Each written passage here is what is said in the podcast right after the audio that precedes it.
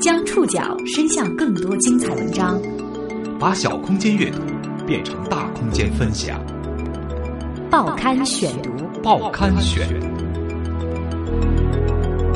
把小空间阅读变成大空间分享。欢迎各位收听今天的报刊选读，我是宋宇。今天为大家选读的文章综合了《南方周末》《南方都市报》以及《观察家网》的内容。我们将一起来说说一对青年男女的未婚生子实验。不久前，一对未婚生子的情侣引发众人关注。如果非婚的话，想生一个孩子在中国真的很不容易，然后要走很复杂的程序，还要交比较高的一个罚款。他们在网上众筹四万元为孩子缴纳社会抚养费。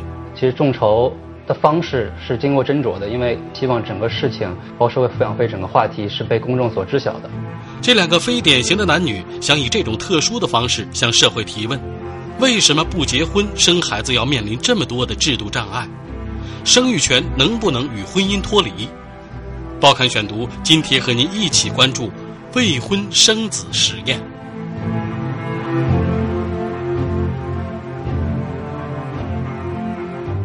二零一五年的父亲节，二十六岁的沈伯伦和三十二岁的吴霞升级成为了爸爸妈妈。但在孩子出生五个多月前，当吴霞怀孕十七周时，他们分手了。当时两个人的商量结果是，孩子生下来一起养。大家都会问为什么要把这个孩子生下来？我觉得就是一方面，自己真的非常喜欢小孩，然后也到了自己觉得可以做妈妈的年龄。因为我在嗯外国也生活比较长时间，也看过很多。人就是他们在面对同样的情况，其实首要的选择是先考虑把孩子生下来，而不是说把孩子打掉。为什么不结婚呢？他们认为，生育和婚姻是独立的两件事，婚姻只与感情有关，不爱了就没有必要在一起，孩子也不一定非要在个完满的家庭里成长。如果两个人都能给孩子爱，相比形同虚设的婚姻，更利于孩子成长。但是没有婚姻，现实中的麻烦就大了。如果非婚的话，想生一个孩子在中国真的很不容易，然后要走很复杂的程序，还要交比较高的一个罚款，然后就觉得对于一个女性想做这样的一个选择，居然这么困难。根据北京市的有关规定，单身状态的吴霞无法享受生育保险。要想给孩子上户口，必须提交沈伯伦和孩子的亲子鉴定。即便两个人都是第一胎，也必须要缴纳社会抚养费。他们在网上发起了社会抚养费的众筹，但是很快被下架，伴随着激烈的争议。这种争议的激烈性是可以想象的。在国内更大的范围之内，未婚生子的接受度还没那么高。未婚先孕，嗯，还行吧，能接受。哦，天哪，不能。嗯，不能接受。不接受，我接受不了，这不可能，不是自己喜欢的，不会发生这种事儿。如果是两个人真心相爱的话，未婚先孕的话，然后奉子成婚也还行。那就是下一步就是结婚不就行了吗？如果要是俩俩人要有感情的话，也可以，就结婚呗。作为一个生命嘛，你不没有没有权利去打掉它，而且你必须得去。呃，为这孩子负责嘛？因为我觉得这应该是中华民族的传统吧。传统的观念会根据这个经济包括社会的发展而改变。那么我想，不管是什么样的一个呃未婚先孕的状况，我觉得感情是基础嘛。未婚同居这本身就是一个问题，你这未婚又又又育又，这本身就更严重的问题了。这就是跟你说，多复杂多么神圣的一件事，搞得太不严肃了。众筹罚款事件引起舆论关注后，很多人对未婚妈妈吴霞表示了同情。不过，这个三十二岁的女子不愿意被塑造成一个被抛弃的可怜形象。她在国外生活多年，认为单身妈妈很常见，未婚生子是她自己的选择。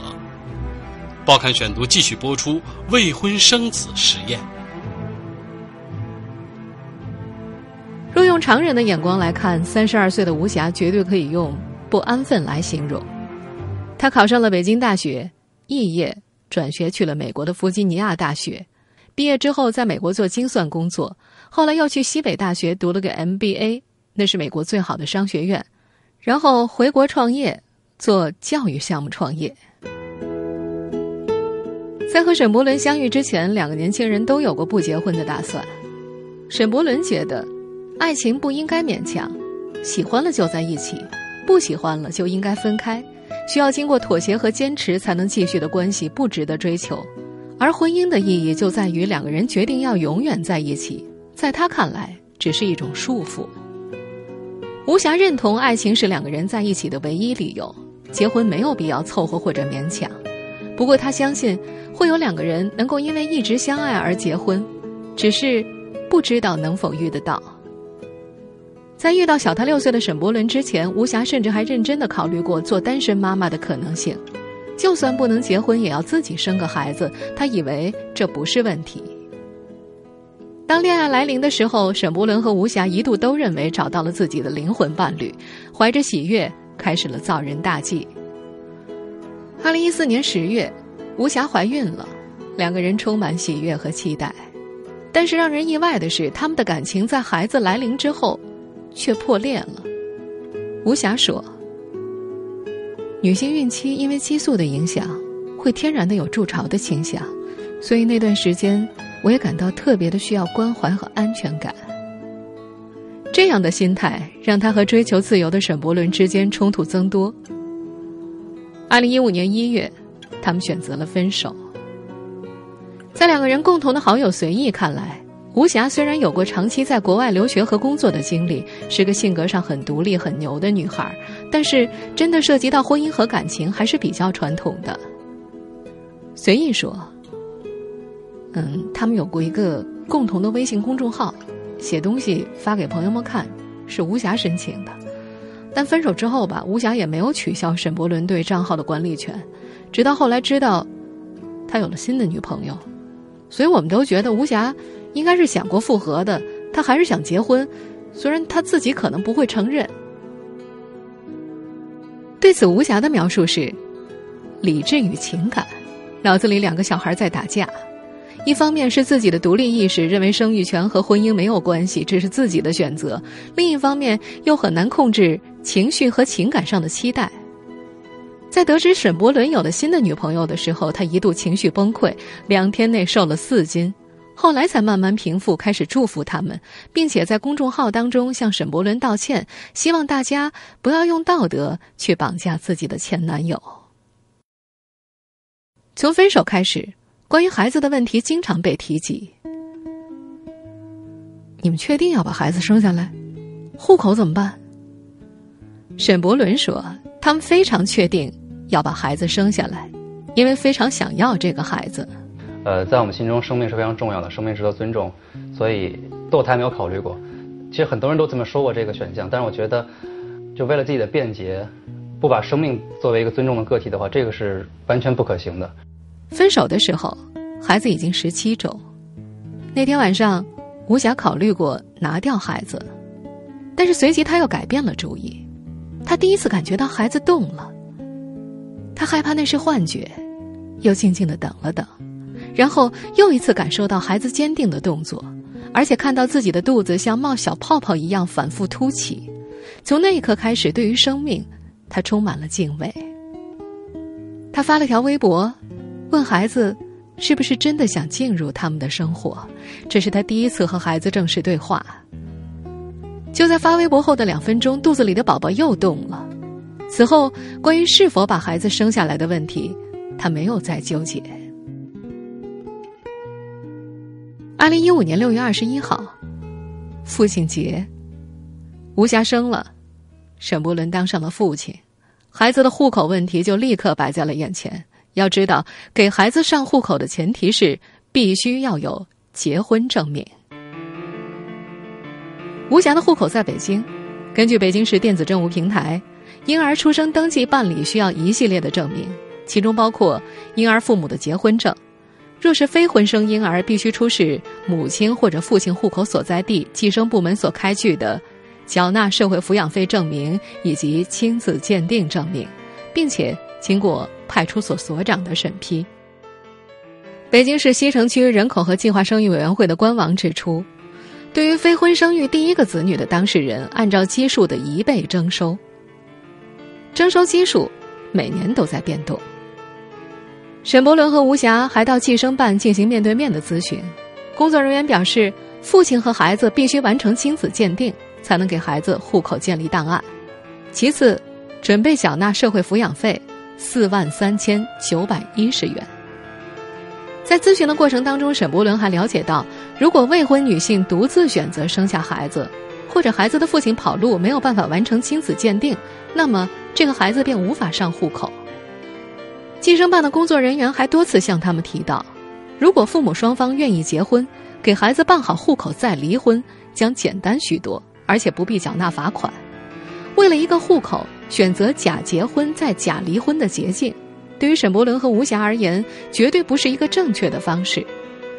于是，在方便和自己的原则之间，他们选择了原则。我身边的朋友。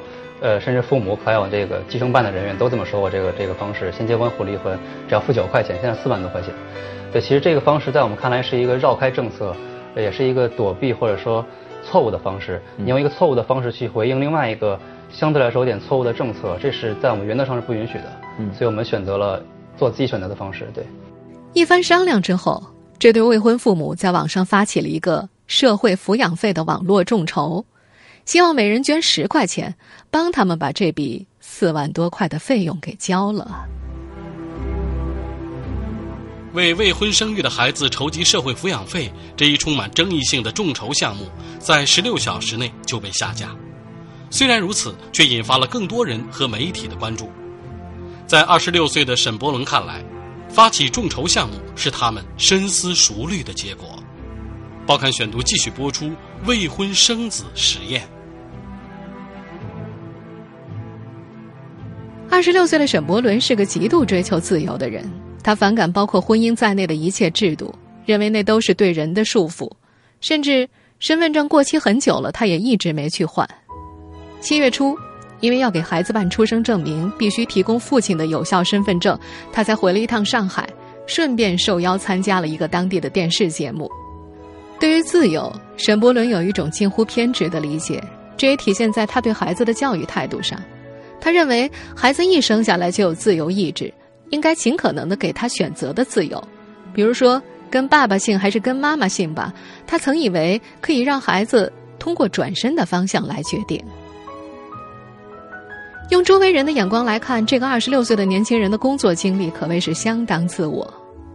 二零一二年。从中国传媒大学毕业之后，他先去了一家外企做活动策划，一年之后离职了。除了对收入不满，理由还有他觉得都是在为公司的利益服务，没有自身的价值。随后，他发起了一个名为 “Jabox” 的项目，意思是跳出盒子。他挑选了北京、上海、广州等十个一二线城市游历，带着摄像机。在每个城市收集一百个年轻人最想问世界的一个问题，做成视频后参加展览。项目的费用主要来自网络筹款，没有盈利。至于个人生计，他主要靠打零工来维持，帮别人拍拍片子之类的。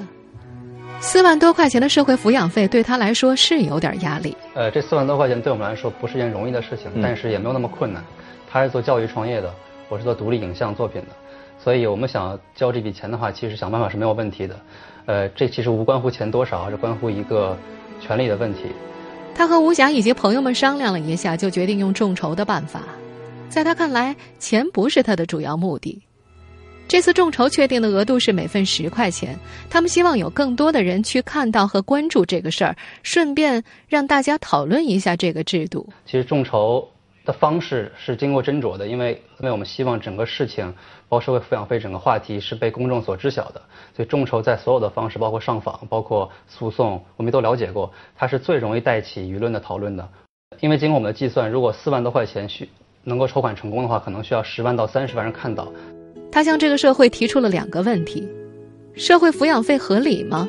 为什么不结婚生孩子要面临这么多的制度障碍？在沈伯伦看来。提出问题是非常重要的一件事，它意味着质疑和反思，是当代年轻人改变生活状态的必经之路，也是付诸实际行动做出改变的先决条件。沈伯伦和吴霞共同的朋友随意对他们发起这个众筹项目并不感到意外，他觉得这确实像是沈伯伦干出来的事儿。在这位朋友看来，沈伯伦是一个意识先行的人，他觉得意识先改变了，制度才会改变。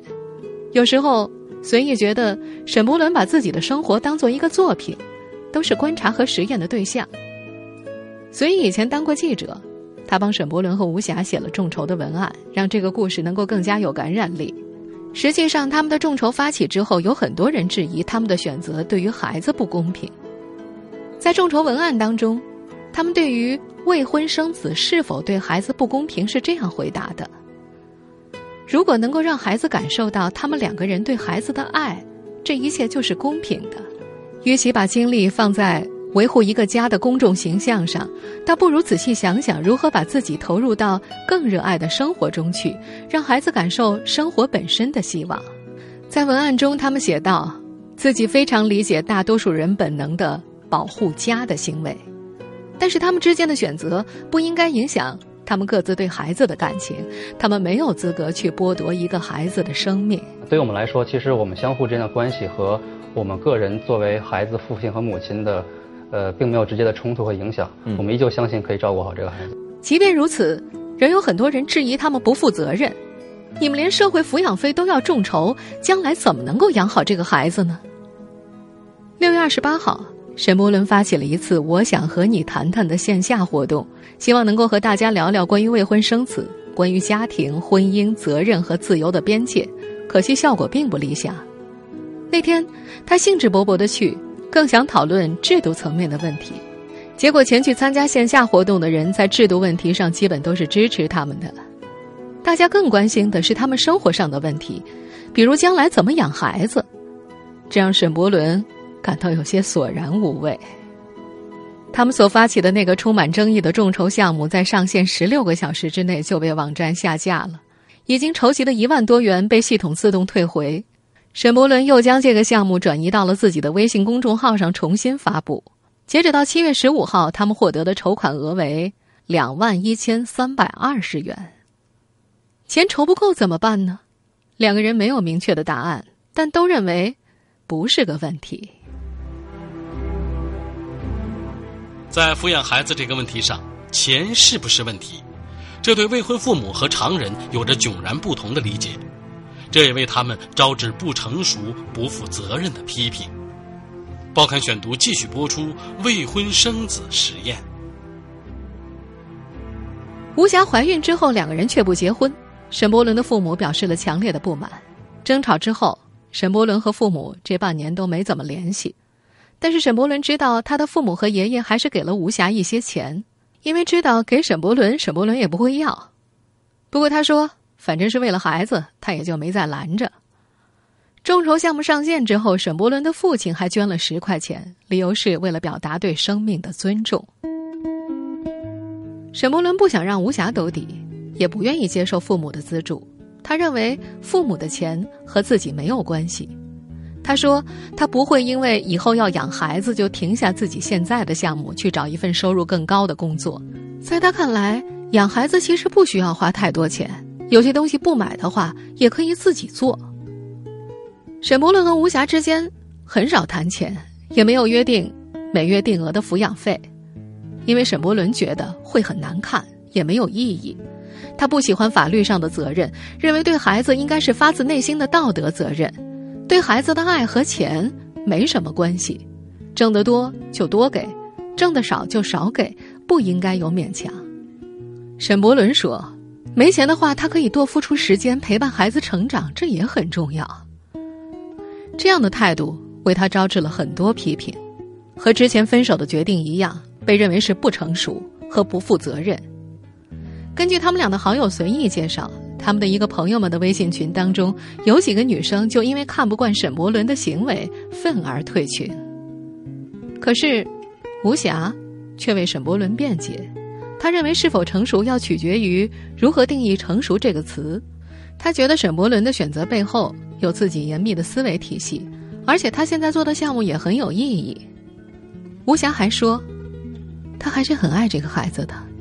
我以前是学金融的，很多同学的孩子出生之后，做爸爸的都没怎么抱过孩子。可是沈伯伦这半个月陪孩子的时间，比有的人一年还要长。目前。沈伯伦暂时住在吴霞家，两个人带孩子的时间基本上一人一半儿，每天十二小时。沈伯伦主要管晚上，需要吃奶的时候就送过去，或者叫吴霞过来。在外地工作的吴妈妈这段时间也回到了北京，但主要是照顾女儿，不负责照顾孩子。三个人每人一间房。第一周的时候，沈伯伦基本上上半夜只能睡四个小时，白天补觉，但是他觉得没有过多的影响到自己的生活。在一段描述如何照顾孩子的文字当中，沈伯伦是这样写的：他吃完了就给他拍嗝，踏实了就给他睡觉，拉屎了就换个尿布。醒了再喝奶，差不多就是这样。每天除了凌晨一点到三点的阶段会有长时间的哭闹折腾之外，其他时候都挺乖的。掌握了一些规律之后，其实总体来说也很轻松。吴霞对沈伯伦的表现这样评价：有些普通人习以为常的事情啊，比如换身份证，对他来说就是个问题，但为了孩子他也去做了。照顾孩子，陪伴孩子玩儿。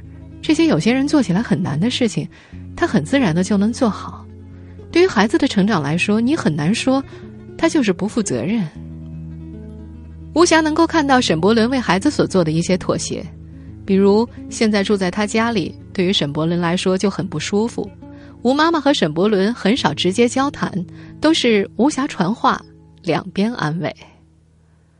对于成为一个单身妈妈。吴霞的总结是：必须要做好两方面的准备，一是要有独立抚养孩子的经济实力，二是要有足够的心理承受能力。这个众筹罚款项目的反对者并不在少数，但这对未婚父母的选择也得到了部分人的支持，特别是女权主义者们。一个最重要的理由是，很多人对婚姻没有太多信心，但觉得可能要有一个孩子。他们希望得到公平对待。报刊选读继续播出未婚生子实验。社会学家李银河曾经撰文指出，婚姻制度在很多国家已成衰落之势，出现了相当大比例的不婚人群。北欧占五成，日本占四成，法国、美国占三成，极端的匈牙利只有百分之十二的人选择结婚。在中国，离婚率。也已经连续十二年上升。根据民政部公布的数据，二零一四年全国共办理离婚三百六十七点三万对，当年结婚一千三百零六点七万对，每三对半人结婚的同时就有一对离婚了。与此同时，抱着不婚主义的年轻人在中国也逐年增多，而当他们选择只要孩子不要婚姻。面对的将会是与婚姻、门户、计划生育等一系列法律以及制度的冲突。七月十号的例行新闻发布会上，央视记者把吴霞他们的问题抛给了国家卫计委计划生育基层指导司杨文庄司长。杨文庄说：“这是一个比较新奇的问题，也是一个比较尖锐的问题。”他表示：“时代在发展，各方面的观念都在转变。”这种问题也很正常。这对年轻父母的孩子是非婚生的，按照地方有关条例或者规定，就要征收社会抚养费。北京市社会抚养费征收管理办法有明确的规定。他同时也表示，这也提出了一个新的问题：在现在以及以后，我们如何面对这种社会的问题？如何面对群众的这种生活观念、家庭观念的转变？他觉得还需要再做一些分析和研判。在有关管理方面，可能也需要做一些研究完善，以更加促进人口长期均衡发展的目标。很显然，这对未婚父母的案例已经引起了更多人的思考。研究儿童发展心理学的在读博士柯涵说：“比起父母双全和婚姻，关怀、尊重、爱和经济保证，才是对孩子真正有帮助的。”在他看来，不应该让儿童在未婚生、离异等问题上遭遇不平等。单身妈妈抚养孩子本身就不容易，社会抚养费无疑是雪上加霜，这会让孩子的幸福成长变得更加困难。在他看来，单身妈妈上户口时要求提供父亲的亲子鉴定，强调的其实是父亲对孩子的认可，并不关心孩子是不是在婚姻中成长。因为办个假结婚，结婚之后马上离就能规避掉这个问题，这样只会带来黑户或者欺骗。不过，在支持单身妈妈的同时，柯涵也对沈伯伦和吴霞的选择有所保留，认为他们在抚养孩子的问题上准备的不够充分，特别是沈伯伦很多地方都不够负责。这位研究儿童发展的心理学在读博士说：“抚养孩子没有想象中那么简单，单身妈妈比正常家庭要难得多，事前必须要有成熟的思想准备。首先，你的生活绝对不会和从前一样啊。”不过，沈伯伦和吴霞显然没有考虑那么多，在他们看来，人生本来就充满了不确定，他们倒是很期待和自己的孩子。一起经历这些改变。